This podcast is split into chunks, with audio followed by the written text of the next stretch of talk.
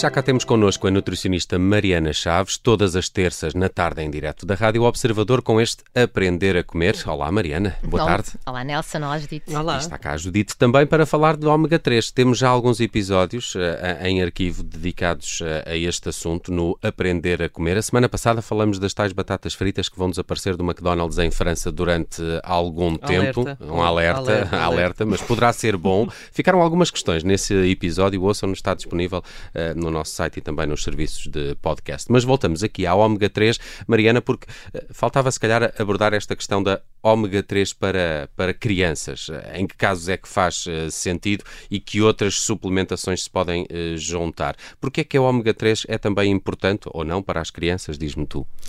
Olha, uh, o, o ômega 3 é, é, de especial importância para as crianças em todas as fases do crescimento, desde o desenvolvimento do feto, portanto será sempre importante ter, um, ter-se cuidado em relação à ingestão de peixe ou possível suplementação, desde a grávida, não é? A grávida como veículo, portanto o objetivo é o feto, até uh, várias etapas de crescimento de, das crianças. Um, eu, no, no, último episódio que falámos do ômega 3 para crianças, referi que, não havendo patologia, o consumo de peixe, desde que bem indicado, uh, seria suficiente. Agora, hoje acho que faria sentido falarmos aqui um bocadinho em que patologias é que uh, realmente o ômega 3 pode estar aqui associado uh, como sendo benéfico. Um, e este DHA é, é, extremamente importante porquê? Porque é para o desenvolvimento cerebral. É principalmente. O DHA. É isso, não? O DHA, exatamente. O DHA, nós temos. O que é que significa?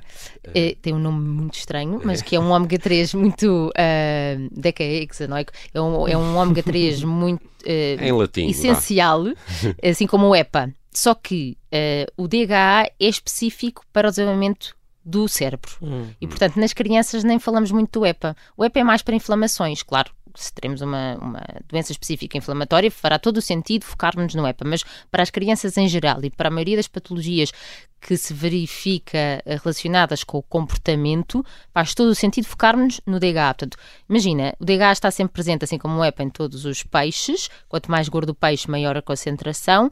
E quando nós vamos buscar um suplemento de ômega 3 para criança, é este DHA que nos devemos focar.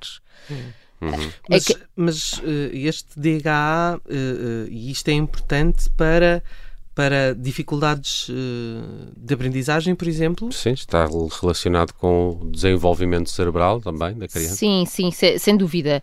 Um... A questão é se isto pode ser completado com peixe ou, ou, ou não é? Se é a velha uma história, não é? É, olhem, é assim, foi verificado que baixos níveis de DHA no cérebro estavam uh, relacionados com mudanças comportamentais e, e associada à dificuldade de aprendizagem. Hoje em dia fala-se bastante de déficit de atenção, de hiperatividade, de dislexia, e então os estudos vieram tentar perceber um bocadinho se seria uma mais-valia ou não suplementar nestes casos destas crianças. Um, e é importante percebermos que os estudos são feitos com crianças normalmente a partir dos 6 anos, portanto, para crianças até aos 6 anos não há qualquer referência da quantidade de H necessária, uhum. e normalmente os suplementos andam entre 160 a 250 mg miligramas, uh, que também é importante eu deixar aqui a nota que é uma coisa que, a ser necessário, portanto, uma mãe que acha que tem indicação para isso, para suplementar, que essa dosagem tem que ser de acordo com a idade. Não damos o mesmo, já referi isto uhum. no outro programa, mas é, é, sempre importante dizer, não damos o mesmo a uma criança de 2 que damos a uma criança de 5 ou 6. Claro. Por isso este intervalo grande. Mas achas que a partir dos 2 anos já é Olha, eu acho que Útil. a grávida deve sempre suplementar, por aquela questão uhum. que falámos, que uh, o mercúrio é uh, um, um, ponto aqui importante e que por isso não podemos exagerar no consumo, por exemplo, de atum e de salmão na gravidez por causa do bebê. E temos que falar da cavalo um e, dia destes, porque houve, houve novidades em relação Foi pescada. A... E a cavala é, também. É um estudo da Universidade de Coimbra, Exatamente. ainda falaremos disso, se calhar, com a Maria. E, e, e, depois, o que é que acontece? Nos primeiros anos de vida também é muito importante que a consideração de, de mercúrio não seja grande. Mas então, um, por isso, uh, há, às vezes pode haver a necessidade desta suplementação, mas tínhamos falado outra vez que o consumo de 4 vezes por semana a 6, 7 de peixe, nos 7 dias da semana, será um indicado sempre nestas idades.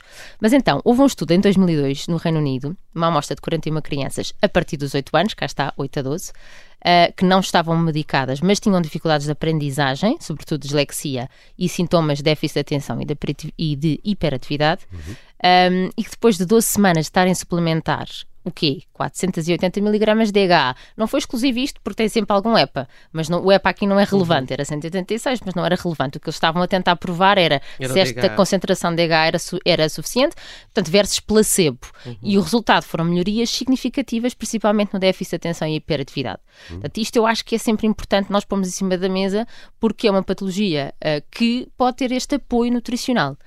Uh, em, no ano seguinte, nos Estados Unidos, com uma amostra também semelhante, 50 crianças, não é que seja muito relevante, mas pelo menos vamos dando alguns dados, uhum. de 6 a 13 anos, portanto mais novas, com estes síndromes de déficit de atenção e hiperatividade, uh, com uma suplementação com a mesma concentração de DHA, mas menor de EPA, diariamente 4 meses, e os resultados foram também que havia aqui algumas melhorias em dois dos 16 parâmetros avaliados, ou seja, um, isto foi avaliado por pais, por professores, um, principalmente nos, em temas como problemas de atenção e, e o que eles dizem de, de conduta, que será uh, de resposta uh, e, e, de um, dificuldade de, de, de gestão de, conflitos e etc. Oh, okay, de okay. adequação, não é? Exatamente. Uhum. Estes estudos, portanto, mostram que parece que melhora alguns sintomas. Em algumas crianças, não, isto não é. Uh, não se pode dizer que tem que se suplementar de certeza e que teríamos de certeza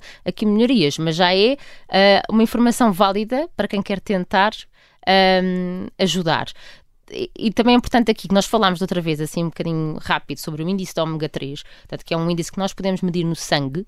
Numas análises normal, sim, podemos pedir uh, para o fazer? Exatamente. Okay. E que é considerado ideal quando é 8% ou mais, mas em estudos em que, mais uma vez, puseram esta dosagem de DHA nas crianças, portanto, dosagem de 450 mg de DHA suplementada, e que verificaram que um aumento deste índice para mais de 6% tornava ainda mais provável essa eficácia na cognição em crianças e adolescentes. Hum.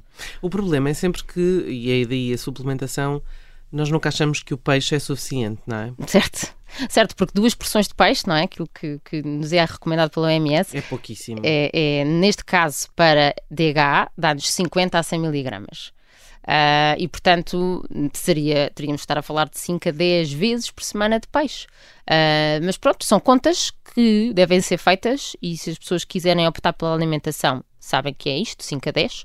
Uh, se quiserem optar pela suplementação, também sabem qual é o valor que devem procurar para. E nunca é demais, portanto, podem continuar a dar muito peixe que não há problema nenhum.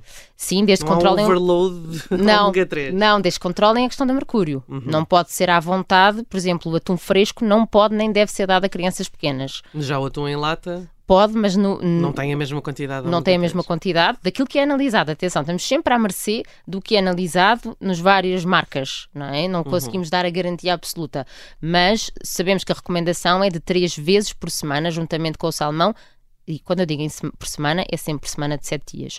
Portanto, mas claro, temos outros peixes, quanto mais magro, menos a risco do, do, e mais pequeno, menos risco do mercúrio. Hum. Eu tinha uma dúvida que é, a forma como se cozinha o, o peixe também influencia uh, na quantidade do ômega 3 que ele, que ele terá para o nosso organismo? Sei lá, se for... Uh, marmotinha frita, como eu gosto tanto. a fritura, por exemplo, é diferente de um, de um peixe uh, cozido? Sim, sim, é completamente diferente, porque o facto de estarmos a emergir em, em óleos uh, ricos em ômega 6.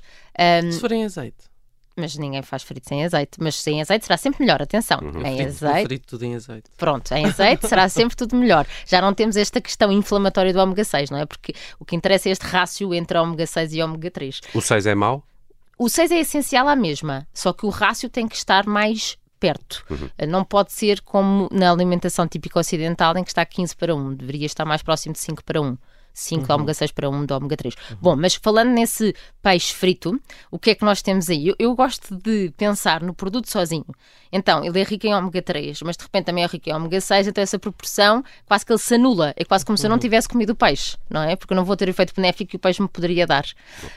Um, e isto também vale para os douradinhos, a verdade é esta, não é? Os famosos douradinhos. Pois, que muita gente, eu ouço muitos pais em consulta quando dizem é peixe só come se for nesse formato. E, e a verdade é que nós temos o quê? Temos uma cobertura de farinhas normalmente refinadas, temos uh, pré-frito em óleos vegetais, uh, mesmo que depois digam que vão pôr no forno. Portanto, cá está. Mas já está pré-frito, é isso? Sim, a maioria ah. das vezes sim. E portanto, okay. eu, para mim isto é, é um... por isso que fica tão bom, não é mesmo, não é? Oh, para mim isto anula. uh, o efeito. Agora, nós podemos pensar em ter uns filetes de peixe, ou mesmo esses pescada, uh, apesar de, de, um bocadinho mais uh, industrializada e, portanto, obviamente com menos ômega 3, mas podemos pensar em passá-la em linhaça, em farinha, passar em ovo, ou melhor, é ao contrário, desculpem, passar em ovo, depois passar em linhaça. Eu tenho sempre essa dúvida, sabes? Eu ligo à minha mãe para perguntar se é a primeira farinha ou o primeiro oh, Nelson, ovo. tens que me perguntar Desculpa. a mim. Eu, eu mando uma Olha, mensagem da próxima vez. Pronto, é para isso. não estar sempre a chatear. Primeiro é, é, em líquido, para depois o posso agarrar. Pensa assim. Exato. Sim, eu tenho, eu tenho uma, uma espécie de mnemónica, mas na altura foge-me sempre. Podes fazer isso mais que uma vez, que é para aquilo ficar assim com um bolo. Sim. Exato. com um e com outro. Uma boa, uma boa forma. E aí já fica panado de forma mais caseira Sim. e mais saudável. Exato. Estamos mesmo a ficar sem, sem tempo. Tinha só para te perguntar, pedia-te uma resposta uh, uh, rápida, se há contraindicações na toma destes suplementos do ômega 3. Pronto, há aqui a questão de, de algum desconforto que pode ser físico, ou seja, problemas digestivos, um, mas normalmente o que nós pedimos é que o, o, suplemento seja tomado na refeição e se for em líquido, em vez de cápsulas, normalmente terá menos impacto e muitas vezes para as crianças é melhor. O famoso óleo de fígado de bacalhau, mas que hoje em dia se vende como suplemento de ômega 3 em líquido. Um, mas de qualquer forma, se uh, as crianças mais velhas normalmente preferem as cápsulas e aí será útil, por exemplo, deixar no frigorífico, que isso impede que elas rebentem ao passar no estômago e portanto terá menos uh, essa questão. E também a questão que vezes as pessoas dizem que vem sabor a peixe à sim, boca, não é? E que enjoa um bocadinho. Portanto, o ser à noite faz sentido e, por favor, nunca numa refeição inflamatória não vão consumir uma pizza e isso tomar o suplemento, porque estão a estragar o suplemento. Uh, portanto, vai ter ali um. vai se encontrar com a pizza no estômago e, e portanto, vamos anular vai o efeito anular. novamente. Muito bem, falamos de ômega 3 uh, pela última vez, Mariana, ou ainda vamos ter mais episódios dedicados ao ômega 3? Eu acho que já está. Já, já quatro está. episódios. Já o ômega 3. quatro episódios de ômega 3 que estão uh, disponíveis uh, no site do Observador, no programa Aprender a Comer e de hoje a uma semana voltamos a marcar encontro aqui na tarde em direto com a Mariana Chaves. Até lá, Mariana, obrigado. Obrigada.